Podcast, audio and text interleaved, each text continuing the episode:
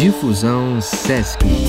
Olá, sejam bem-vindos. Estamos começando mais um programa Difusão Sesc, que tem como objetivo compartilhar ideias e experiências sobre os mais variados temas da atualidade. Eu sou Paulo Ceoto e para falar sobre o nosso tema de hoje, efeitos da pandemia no ser humano, uma abordagem sob a perspectiva da medicina antroposófica, eu recebo a doutora Sheila Grande, especialista com residência em clínica médica, praticando medicina ampliada pela antroposofia, com ampla experiência em doenças oncológicas e infecciosas. A doutora Sheila Grande é fundadora da ABMA, Associação Brasileira de Medicina Antroposófica, e é membro da coordenação da seção médica no Brasil. A doutora Sheila é também palestrante internacional de temas diversos da medicina antroposófica e da antroposofia. Enfim, são muitas as qualidades. Doutora Sheila, seja bem-vinda. Muito obrigada, Paulo. Muito obrigada pelo convite de estar aqui com vocês. Então, vamos dar início. Perfeito. Doutora, vou começar perguntando à senhora se a senhora pode falar um pouquinho sobre a medicina antroposófica e, e de que forma ela atua. Pois não, Paulo. Então, a medicina antroposófica é uma medicina que foi criada no início do século passado, em 1920, que é um trabalho conjunto de uma médica holandesa, a Ita Wegman, e o, e o fundador da antroposofia, uh, o Rudolf Steiner. Né? Começou assim essa atuação tida como uma arte médica, é muito importante saber que toda pessoa precisa ser formada, precisa ser médico e a gente utiliza todos os conhecimentos da medicina acadêmica, da medicina alopática ou de ciências naturais, como queiram, né, da faculdade normal, a gente utiliza todo esse conhecimento e amplia, levando em conta a parte psíquica, a parte individual e social do ser humano. É a gente trata do indivíduo. A certo, uma visão mais ampliada, não só biológica, digamos assim, mas que olha para outros aspectos do ser humano, é isso? Exatamente. A gente reconhece nesse corpo como um instrumento uh, da sua atuação psíquica e individual, leva em conta a sua complexidade física, da vitalidade psíquica e individual ou espiritual. Uhum. Entendi. Ou seja, é, é muito amplo, né? Bastante. E a gente utiliza os medicamentos de origem mineral, vegetal e animal, que têm um processos farmacêuticos complexos próprios da medicina antroposófica. Uhum. Então, é basicamente isso, assim, em poucas palavras. Certo, e se a gente pensar também, é, Paulo, como que atua, que a medicina a, acadêmica ela se baseia na patogênese, na gênese da doença, certo. e a gente se baseia na salutogênese, na gênese da saúde. Como eu promovo a saúde? Como eu supero um processo patológico fortalecendo o organismo? Entendi. Ou seja, é muito mais a busca pela saúde do que a cura da doença, né? A gente vai poder ver nos tempos de hoje, né? A gente foca muito no vírus e na vacina e não foca no essencial de que a pandemia está revelando para a gente, né? E assim, falando em pandemia, doutora, como é que a medicina antroposófica vê o ser humano, né, nessa situação de pandemia que a gente está passando agora? Paulo, a pandemia, na verdade, ela está revelando o ser humano como ele é, como ele atua consigo mesmo, com o outro, com a sociedade e com o planeta, com a natureza. Então é a partir daí que a gente vê que a pandemia, que ela transgride esses limites uh, geopolíticos, ela transgride também o interior do ser humano, né? E ela é uma chamada que aonde a saída é você ir para dentro e perceber as coisas para atuar agora novamente para fora de outra forma.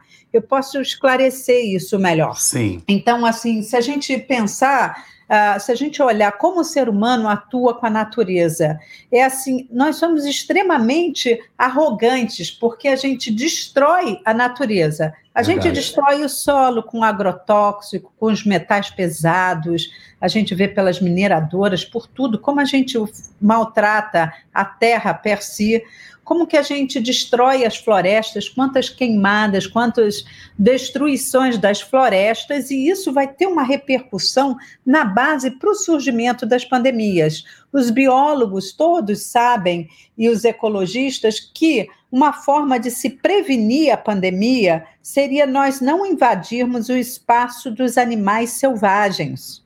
E uhum. isso acontece com a queima ou com a retirada das florestas. Vamos dar vários exemplos. A gente uhum. pode ver a, a, destruição da floresta do Congo pela Bélgica. Isso deu origem ao quê? Ao HIV. Né? Esse estresse que o animal sofre com a destruição do seu meio ambiente esses vírus se translocam, eles passam para o ser humano. Uhum. A gente tem a gripe suína, a gente tem a gripe aviária. De que maneira nós cuidamos também dos animais? Né, um animal que tem luz o tempo todo em cima de si e Sim, não pode comer, não pode... come uma ração, não cisca, isso tudo não são. Dorme. Não dorme, não, é uhum. estressada, uhum. ainda come uma ração artificial com antimicrobianos, ou seja, com antibióticos e com hormônios para desenvolver um, um, peito, né, que é o filé de frango. Então, o que, que nós estamos fazendo com os animais? Então, nós não estamos respeitando o solo, destruindo as florestas, destruindo o que dá o pulmão da terra, se a gente olhar a terra como um organismo. Né? A gente está maltratando os animais, a gente vê que uh, o Sarkovs todo foi com estresse saindo, passando do morcego, a gente vê como é que são aqueles, são aquelas feiras, aqueles locais na China, mas a Sim. gente não precisa ir na China, a gente pode ver por aqui. Então, sempre que a gente invadir isso, a gente polui o ar, a gente acaba com a camada de ozônio, e isso tudo nós utilizamos para viver. E o ser humano só vai evoluir adequadamente, só vamos ter futuro se levarmos juntos consigo a humanidade, a Terra também. A Terra como um organismo vivo. Sim. Se não houver um despertar para a ecologia e urgente, a gente está vendo as consequências e que a gente não controla. Sim, a gente não pode só crescer inconsequentemente, sem pensar no ambiente que a gente está vivendo, nos outros seres que coabitam o planeta não dá para fazer isso, né? Não dá para fazer. Se a gente vê assim, é, a, a pandemia ela está revelando essa discrepância social, esse caos sanitário, as pessoas estão mais pobres, miseráveis, e esse galope avassalador da economia com respostas sempre imediatas, sem pensar no todo, nessa visão egoísta, isso é um desafio que nós temos para nossa época né? A gente sair desse egoísmo e se colocar a serviço da humanidade, a serviço do outro. Enquanto nós não fizermos esse movimento, e ele tem que ser rápido, a gente não vai conseguir sair de tudo isso. Veja, a pandemia, não adianta só eu me proteger, eu tenho que proteger o outro também. A gente fala de proteção, de lavar a mão, de sabão, de álcool gel, e tem pessoas que não têm nem água dentro de casa. Como é que fica isso? E as pessoas com, com o caos que houve todo na economia, né, tudo parado, quanta fome, quanta coisa séria está acontecendo, quantas queimadas a gente viu. Tem um SESC, tem a área do Pantanal, que sofrimento que foi para enfrentar a queima de cerca de 90% da área de vocês e mais tantas outras, né? A gente está falando, falei agora do SESC, mas Amazonas, a, a, o Pantanal como um todo. Sim. Isso é um absurdo, né? Isso é Devastador, é... terrível mesmo. Não? Sim. A gente já tem exemplos muito claros aqui. A gente teve Brumadinho, esse acidente que teve percorreu mais de 870 quilômetros até chegar ao mar, poluindo o mar. E o que, que isso aconteceu depois, gente? A febre amarela incrementou a dengue, as arboviroses, a dengue, a chikungunya, a zika. Então, hoje, no momento, a gente não fala mais nada disso, mas isso existe, está atuando e continua. É, a gente tem que pensar que não dá mais para agir dessa forma. Como que a gente, em vez de gastar milhões hoje com saúde ou com todos esses esse caos econômico que, que aconteceu, se a gente não investisse numa economia de uma forma mais social, se a gente não visse, investisse numa, numa outra forma uh, mais autossustentável, valorizando a ecologia de uma forma mais limpa. Então, isso assim é fundamental que a gente acorde para isso o mais rápido possível. Né? Bem, doutora Sheila, é, de certa maneira, essa pandemia se viu quase como uma lente de aumento, assim, trouxe né, para a gente, mostrou situações que a gente já estava vivendo de uma forma muito ampla, né? Então, pensando na, na antroposofia, que reflexões a gente pode fazer né, sobre o sentido dessa pandemia? Será que é um, é um, é um bom momento para a gente refletir, pensar em outras formas de habitar nosso planeta? Né? Como é que a gente pensa, sente, age de uma forma coerente com a coletividade? É, Paulo, essa é uma pergunta bastante complexa. É, para responder em pouco tempo, eu vou tentar ser assim, é, dar uma imagem porque uh, o ser humano consigo mesmo, como é que ele se relaciona consigo mesmo, como é que ele se relaciona com o outro e com a sociedade e com o planeta. A gente já falou uh, de uma forma geral do planeta, mas Sim. como é que o, o, ser humano lida consigo mesmo? O que, que aconteceu com isso? A surpresa que foi essa, essa perda de fronteiras, né? Fronteiras externas, geopolíticas e fronteiras do interno, do humano. E Sim. isso é, convocou, de certa maneira, nós entrarmos em contato com como a gente atua no mundo individualmente, com as nossas individualmente, mas dentro de uma coletividade. Então, assim, todo é. mundo vivenciou o confinamento, o medo, o medo do vírus, o medo de morrer, o medo uh, do que, que vai acontecer, a raiva de ter perdido as suas, uh, o seu trabalho, o contato com os outros, o social, impedido de viajar, impedido de sair, de encontrar, abraçar, beijar, de levar uma vida normal.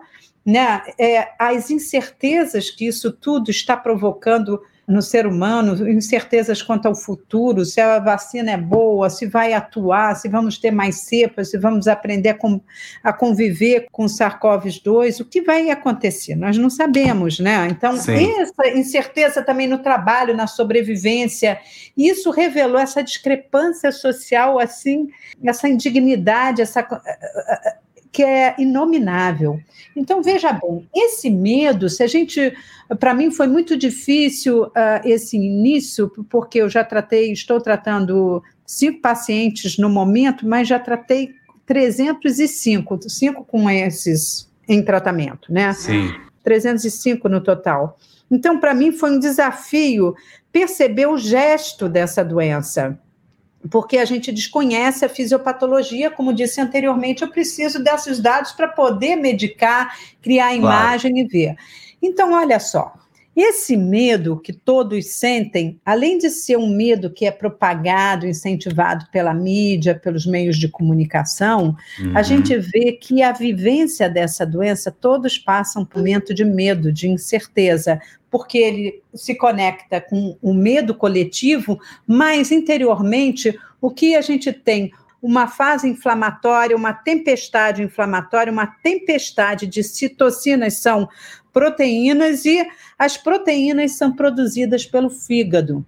E o fígado é o nosso órgão da coragem, vista de um ponto de vista assim é, é, é bem antroposófico que dá para fundamentar isso até a parte da fisiologia hepática. Brevemente dando uma imagem, a gente pensa assim, quando a gente tem uma hepatite e tem a icterícia, que é ficar com aqueles olhos amarelos, o fígado Sim. pode estar inflamado até 80%.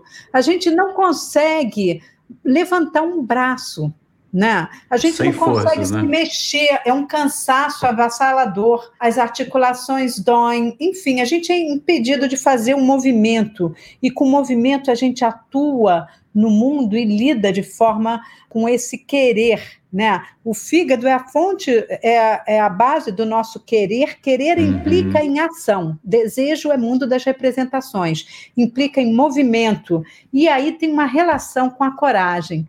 Quando a gente tem essa tempestade inflamatória, de citocinas, isso tem um espelhamento na psique do medo. Todas as pessoas que tiveram Covid, principalmente um Covid mais expressivo, de alguma forma elas vivenciam um medo, um receio uhum. da vida, porque medo tem a ver com quesito vida e morte. E dá para explicar isso através do trato digestório que a gente precisa destruir a alimentação do mundo externo e tornar aquilo neutro para absorver. Então a gente Sim. destrói para depois ter a vida, né? Sim. Como substância própria.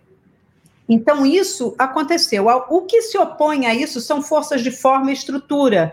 E a gente pode ver que na parte da coagulação, na parte sanguínea, isso é uma doença sistêmica, a gente sabe que aumenta a coagulabilidade, quer dizer, o sangue coagula. Né? Uhum. Né? Isso seria, inclusive, o motivo que pensa-se do acometimento do, em diversos órgãos, né? Uhum. que se dá por isso, da falta da memória no sistema neurosensorial, da pneumonia, daquelas imagens que dão no, na tomografia, que não são coisas, não dá uma dispneia típica de falta de ar de asma, dá um cansaço, um esmorecimento, o paciente vai ficando cansadinho. O que dá mais essa falta de ar angustiante tem a ver com o medo né? muito mais do que a fisiopatologia per si.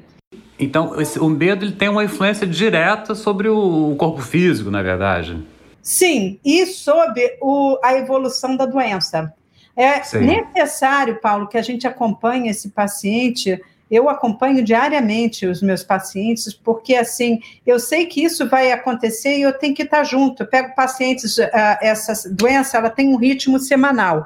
A primeira semana, esse processo inflamatório se prepara para na segunda semana, a partir do oitavo dia, décimo quarto dia, a gente tem as complicações desse processo inflamatório, uma, uma reação patológica com hipercoagulabilidade, enfim. Uhum. Isso a gente precisa. É, às vezes eu pego já o paciente na segunda semana, ele já com dificuldade de falar, com uhum. falta de ar, com cansaço, com febre. Então, são, são, são elementos que, aparentemente, assim, para o prognóstico, não são incríveis, né?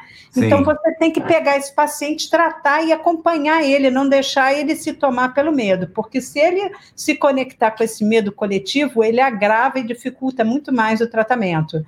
Eu tive uhum. pacientes que gritavam de medo, e, e aí você precisa ter um oxímetro para você ter parâmetros para ver. A gente, com, com muito medo, a gente faz também broncoconstricção, a gente fecha também os vasos, fica com a mão fria, então isso altera o oxímetro. oxímetro. Então a gente tem que saber lidar com isso e sem perder o ponto de vista clínico. Mas se você leva, que ele se sente confiante, que você está junto e que, e que ele pode passar por isso, isso ajuda muito. E o medo complica muito. Você é. imagina é. você ser internado, ficar sozinho, olhando as pessoas que estão com uma roupa que você só vê os olhos através de máscaras. Imagina o pavor que não deve dar para quem está internado. Ele tem que ter um foco. Isso também espelha, de alguma forma, esse medo coletivo, esse isolamento.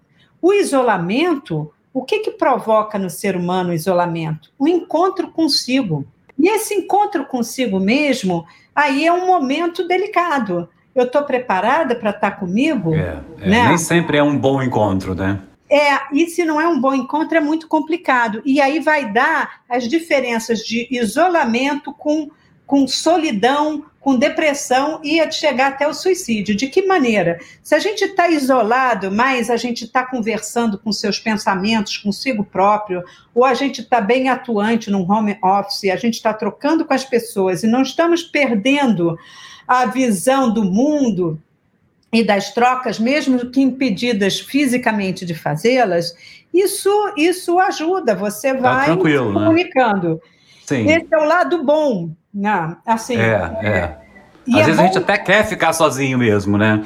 É, você fica criativo, tá consigo, tem um lado bom. O outro lado do, do, do, isolamento é quando você perde esse encontro consigo, com seus pensamentos, aonde você se sente, de certa maneira, desenraizado, que você não tem um motivo, Sim. você não tem, você perde um pertencimento ao mundo e um reconhecimento do outro, que você fica isolado sozinho e você não se sente querido nem reconhecido pelos outros. Então, aí é muito perigoso. Isso está levando a um índice de suicídio, de depressão profunda é muito grande. Isso é um problema desse momento.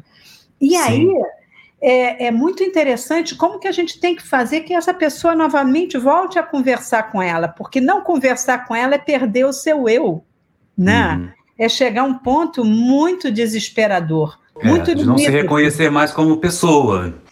Sim, né? sim. Então a gente pode ver é, que essa pandemia ela está levando o ser humano a encontrar-se consigo, com o outro nas convivências. Várias pessoas se separaram e várias pessoas se reencontraram numa vida de casal, ou aproveitar para, de repente, botou a mãe, o tio, o periquito dentro de casa e aquilo se tornou uma coisa boa, ou se tornou uma coisa pavorosa. É. Mas a gente está falando isso comedido às condições de cada um. Quem mora num cômodo com mais cinco, seis pessoas, nossa Senhora, que condição é essa? E se ainda nem tem água canalizada? É, então, assim, a pandemia está revelando a forma que o ser humano, com essa vida econômica imediata e egoísta para si, fez com o mundo. Então, isso tem que se transformar. E a gente tem que ter uma iniciativa individual de cada um. O que eu posso fazer? E não é para me proteger, é para proteger o outro. O que, que eu faço para que o mundo seja melhor para o outro também? Se nós não ouvirmos isso agora de uma forma muito contundente, se a gente não tiver ações ecológicas urgentes, né? com, com tecnologias limpas, sem poluir, sem destruir a natureza, sem destruir o ar que a gente respira, não vamos ter um futuro. Daqui a 10 anos eu não sei como é que vai estar o mundo, se vai estar ou não. Né? Então, assim, isso tudo é muito sério. E mais uma outra coisa que, assim, é, é, se as medidas econômicas não forem investidas para uma decência, para que as pessoas tenham o mínimo, o direito da educação para ser humano, se a gente não olhar isso e só quiser enriquecer individualmente, nós também não vamos para frente. A gente tem que ter a decência de fazer um mundo diferente. E é agora, não vai ser depois. Né? Hannah Sim. Arendt fala uma coisa muito interessante que eu gosto muito, porque assim é, a pandemia ela, ela chama as nossas forças adversas para a gente ter contato com isso e transformar ela chama o medo para que a gente tenha coragem, essa raiva, essa impaciência, essa agressividade que todos estão pela contenção ou pelas suas perdas e pela própria incerteza da vida, você vê, mexe com o nosso sistema rítmico, com o nosso sentir, e o oposto do ódio vem a, e da raiva vem a ser o quê? O amor né? A incerteza, a certeza. E o que dá certeza? O que dá certeza é esse lado espiritual. Quando a gente vê pessoas que passaram por coisas difíceis, principalmente na guerra, a resiliência ela é dada por três elementos. Por uhum. você ter um grande amor, por você ter uma vivência espiritual e por você ter algo concreto, físico, um lugar bonito, um dinheiro para depois você realizar alguma coisa. Sim. Então, assim, o que faz a resiliência, o que temos nós para transformar essas forças adversas e atuar no mundo para o outro. Mas, doutora Sheila, é, quem é essa Hannah Arendt? Eu não, não conhecia. Então, Hannah Arendt é uma, da, é uma filósofa, foi uma filósofa é, alemã, na realidade, uma cientista política maravilhosa da contemporaneidade, que escreveu livros uh, uh, muito impressionantes, como a condição humana, totalitarismo, e ela uma pessoa muito profunda que sempre avaliou as coisas do ponto de vista filosófico para querer compreender o ser humano. Ela é ah, legal. encantadora. Bom saber, bom saber, bom saber. Vamos, vamos pesquisar. Então, eu queria ler uma coisinha da Hannah Arendt, que ela Sim. fala sobre o mal.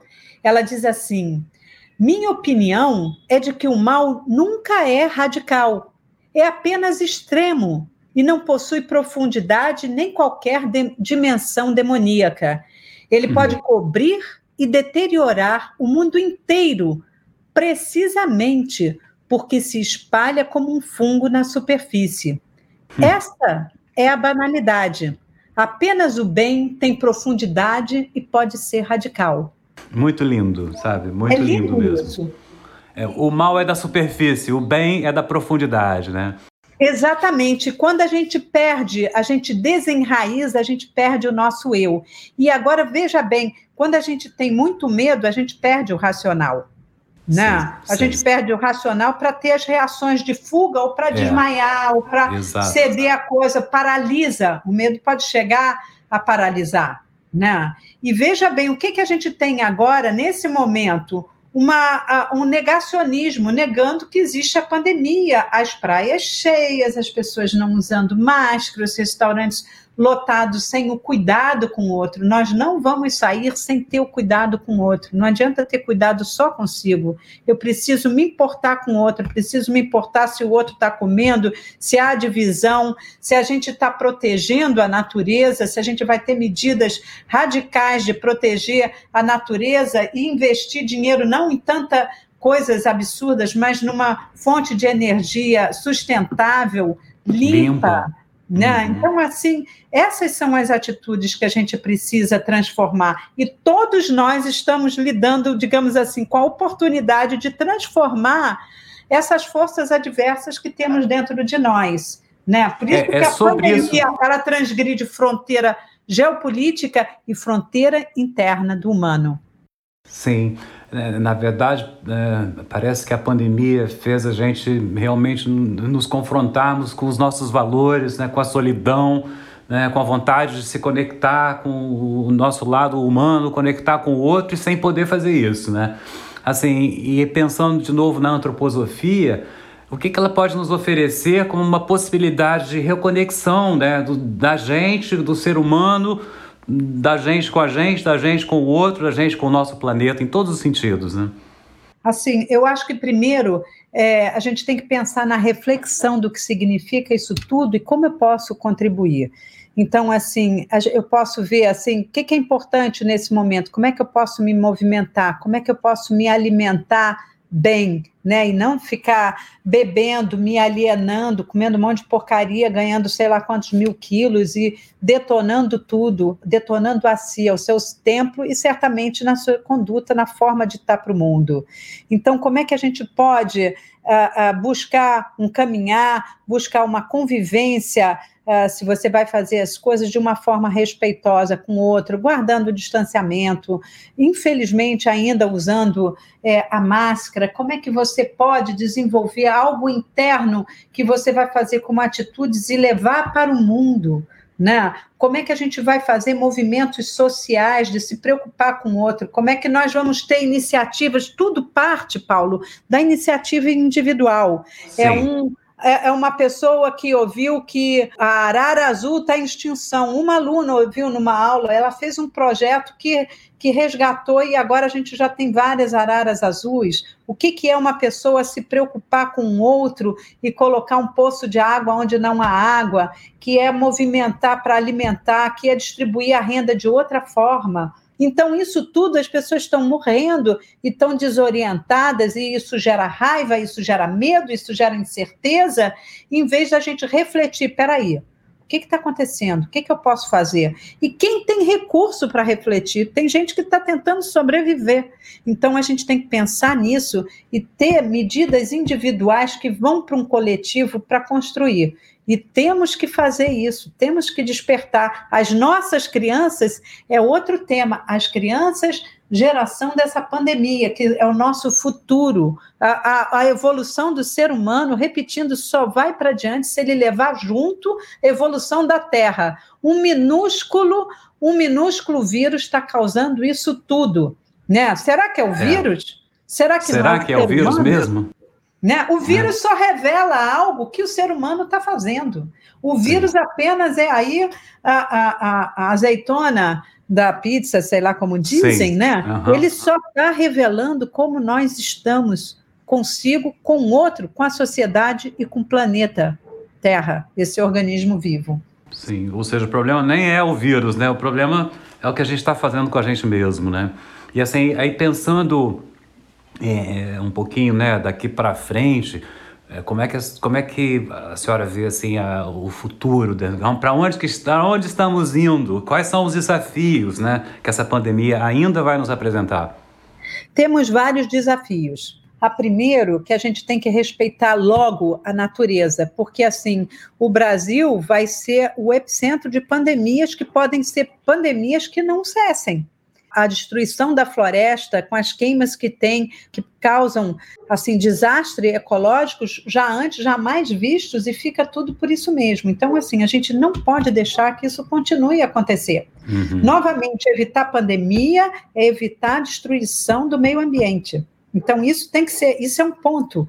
O outro ponto é essa discrepância social, é essa vulnerabilidade que agudizou que polarizou mais e que está triste. A gente tem que ter medidas sociais Sim. de saúde, de proteção ao ser humano, de educar, de dar condições para que ele sobreviva e que possa ser humano. As medidas precisam ser mais sociais.